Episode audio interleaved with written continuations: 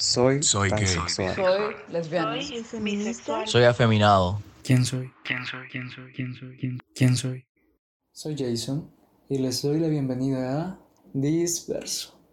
¿Y ustedes saben quiénes son?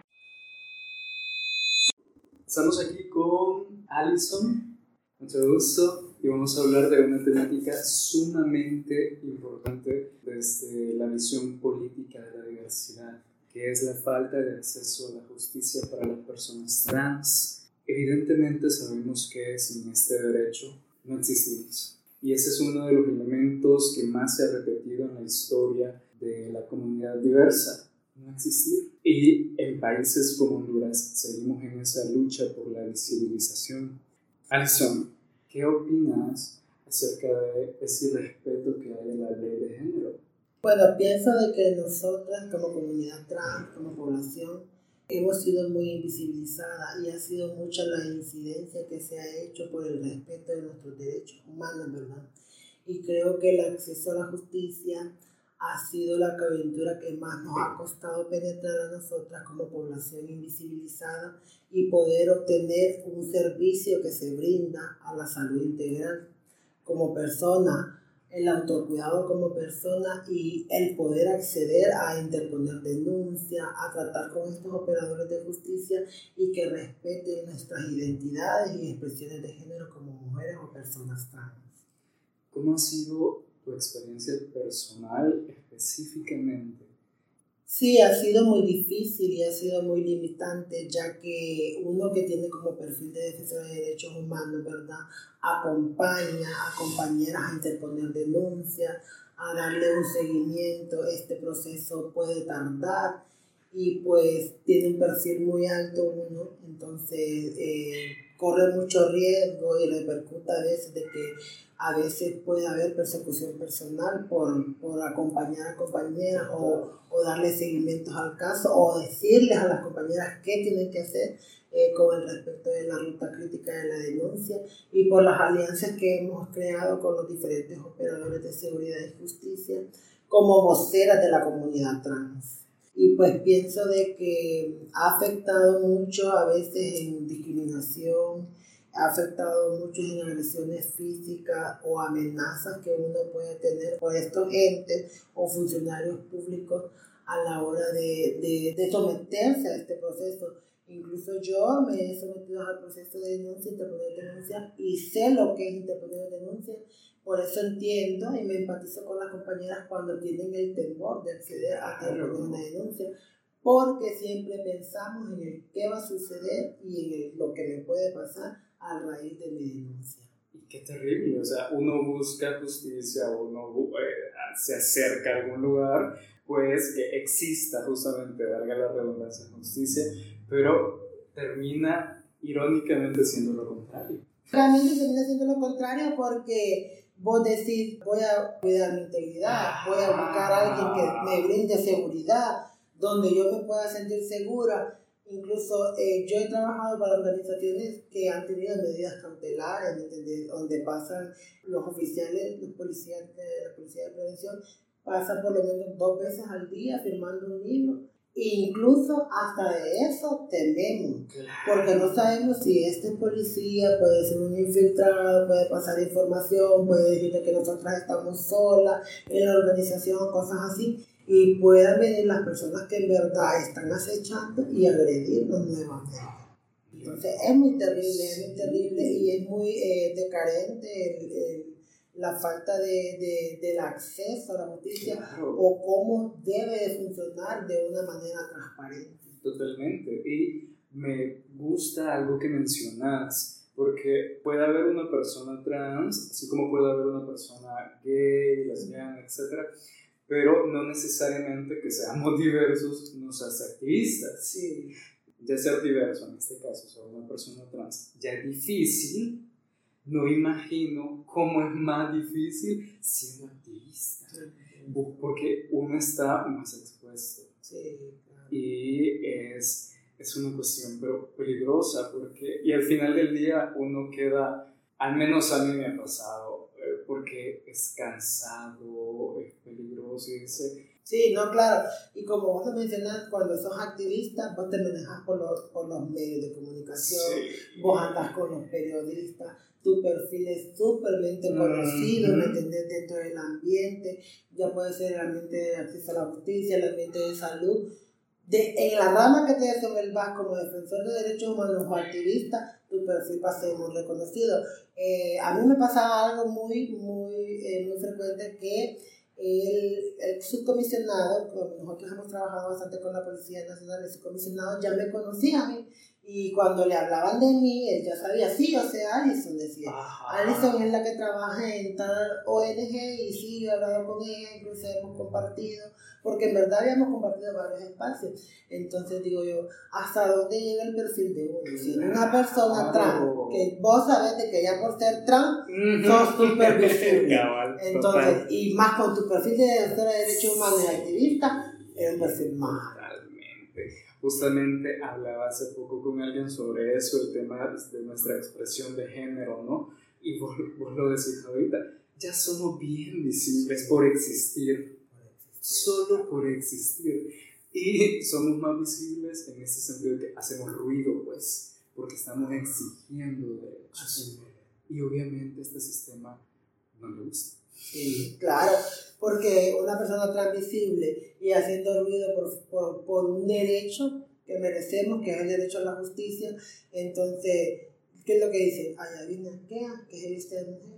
Ahí la anda acompañando Alison, la anda acompañando fulana de tal. Entonces ya desde ahí puedes percibir vos de que en un solo ciclo y la verdad es que hemos sido una población, creo yo, de que siempre hemos estado muy a la defensiva, siempre estamos predispuestas, por decirlo así, que aunque a cada persona se nos quiera acercar con voluntad de poder apoyarnos y nosotras estamos así como temerosas, más las personas trans trabajadoras sexuales, que debemos hacer mención de que ellas son doble o triplemente violentadas para agregarle, ¿va? para, porque nos llueve sobre mojado, es el tema de que no hay un reconocimiento legal.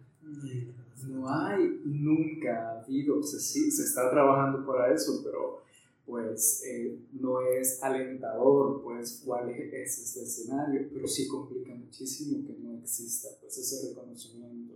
Sí, de ahí parte eh, el por qué no denunciar de ahí parte el por qué no eh, acceder a este servicio de justicia, porque yo voy con mi identidad, mi identidad no coincide con la mm. persona que se está presentando interponer la denuncia. Entonces lo primero que dicen los oficiales a veces es hacer bullying, no tomar la seriedad del asunto, discriminar o por molestar, llamarte por tu nombre legal, tu nombre masculino. Y entonces, pues, así, en vez de buscar una solución, venís más traumada, venís más dañada psicológicamente. Me llamaron Pedro, Juan, Pablo, enfrente de tantas personas y yo no me quise levantar porque, claro, si yo me levanto como Pedro, ¿qué van a decir? Uy, Pedro, pero Pedro tiene gran despecho, Pedro tiene el pelo largo y parece mujer, ¿y por qué se llama Pedro? ¿Me entendés? Todo esto afecta y por eso las compañeras es entendible que no quieran denunciar.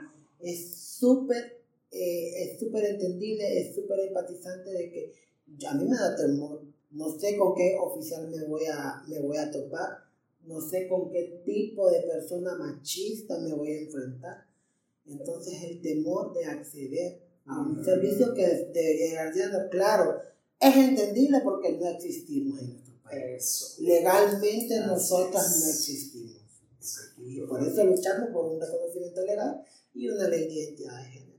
Y justamente lo que mencionas, no solo no sabes con quién te vas a topar en el, en el organismo institucional, sino cuáles son los conectes de la persona que vas a denunciar.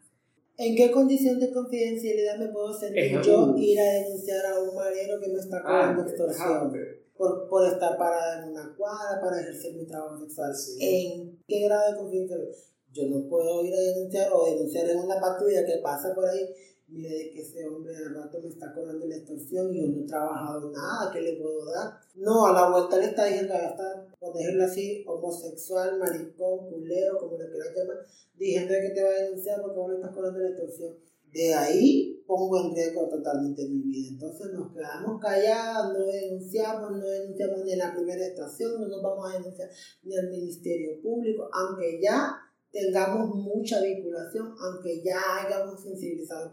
Creo que nosotras hemos identificado que es muy importante y que es una debilidad eh, rotundamente sensibilizar a los operadores por el tema de que ellos tienen una función muy rotativa y ellos se están rotando cada ah. cuatro, tres meses. Vos sos un operador de seguridad y justicia y te sensibilizo ahorita, vos estás aquí en San Pedro Sula y vos has entendido cómo abordar la temática de la población trans.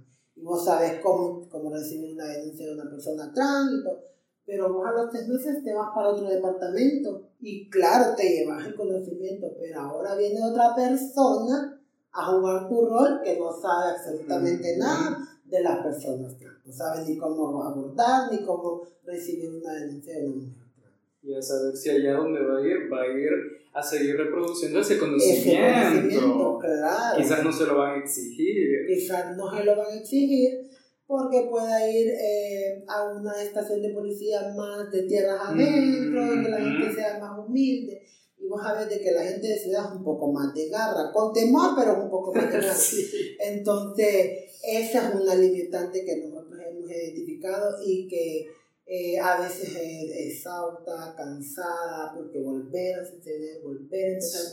Sí. Sabemos de que estamos en el deber, como, como digo, de poder capacitar y sensibilizar, porque nadie nace aprendido. El informarte ahora en día te hace una persona más sabia y de mayor conocimiento. Y mejor persona. Y mejor persona, claro. Entonces, de ahí parte, ¿me entendés? En lo que nosotras queremos proyectar, lo que nosotras queremos la respuesta que esperamos por, estos, eh, por este ente, por estos operadores de justicia, pero si, si lo van a estar cambiando, lo van a estar Y no creas que te lo estoy comentando solo a vos, esto es un tema de discusión que se ha discutido en la mesa de acceso a la justicia, porque como, como zona de Valle de Sula hay una mesa de acceso a la justicia donde forman parte muchas organizaciones e incluso también eh, diferentes operadores o dependencias de seguridad. Sabes, lo que mencionas eh, sobre este tema de todo el tema de los operadores. Bueno, es terrible, ¿no? Y todo lo, lo, que engloba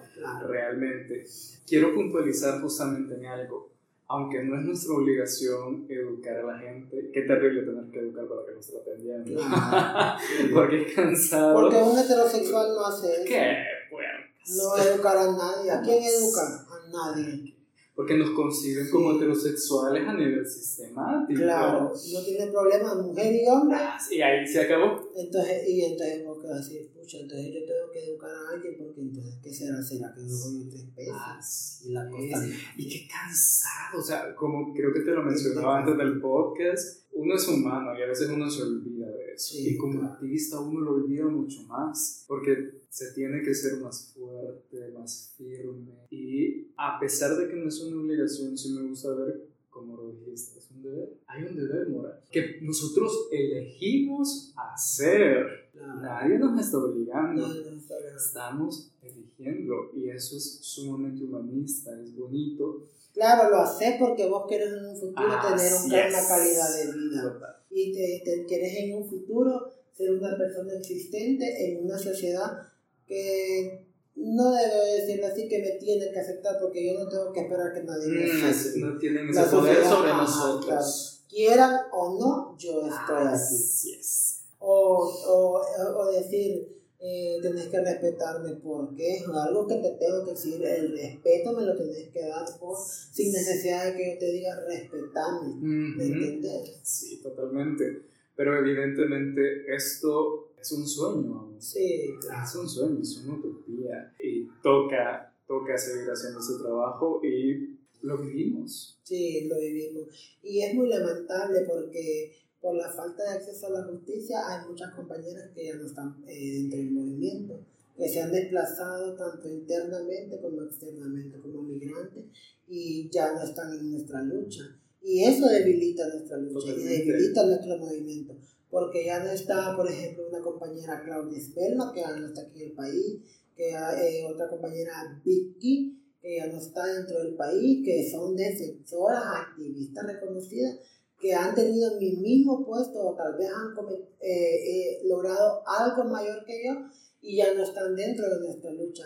Entonces es muy, es muy lamentable esto porque eh, vos te das cuenta que por la falta de acceso a la justicia que las personas trans, estas personas ya no forman parte de nuestro país, ya no están dentro de nuestro movimiento, ya no forman parte de nuestra comunidad. Sí somos hermanas y compañeras en el exterior, pero aquí es la lucha y aquí es donde necesito. Y sabes, de por sí somos poquitos. Somos, somos minoría y las poquitas guerrilleras, guerreras que estamos se nos están yendo. Entonces, eso te pone así como un poquito más. Es justamente terrible porque imagínate, pero yo no puedo culpar hasta cierto grado a quien se va. Porque da pánico, da miedo. de tu vida. ¿Cuánta gente, cuántas mujeres trans, cuántos hombres gays, muerto y han quedado queriendo ver el fruto de su lucha? Claro. Imagínate que estás mencionando eh, estos días conmemorativos para la comunidad y uno como, como representante o como coordinadora del evento, por decirlo así, de la marcha, de la noche trans, nosotros tenemos que ir a solicitar que por lo menos estén dos patrullas o que por lo menos vayan en la hora de la marcha para poder recordar, porque se han dado casos que han ido compañeras o compañeros que han sido agredidos después de finalizar la marcha, los han golpeado, incluso hay unas que han sido asesinadas, ¿me entendés? Todo esto repercute después de que vos estés en una marcha gritando o exigiendo al Estado que, que, que, que, que responda a tus derechos humanos, que salvaguarde tus derechos humanos. Nosotras como mujeres trans en la marcha siempre tenemos un blog donde va y diga, eh, exigimos una ley de identidad de género para las personas trans en el estado de Honduras.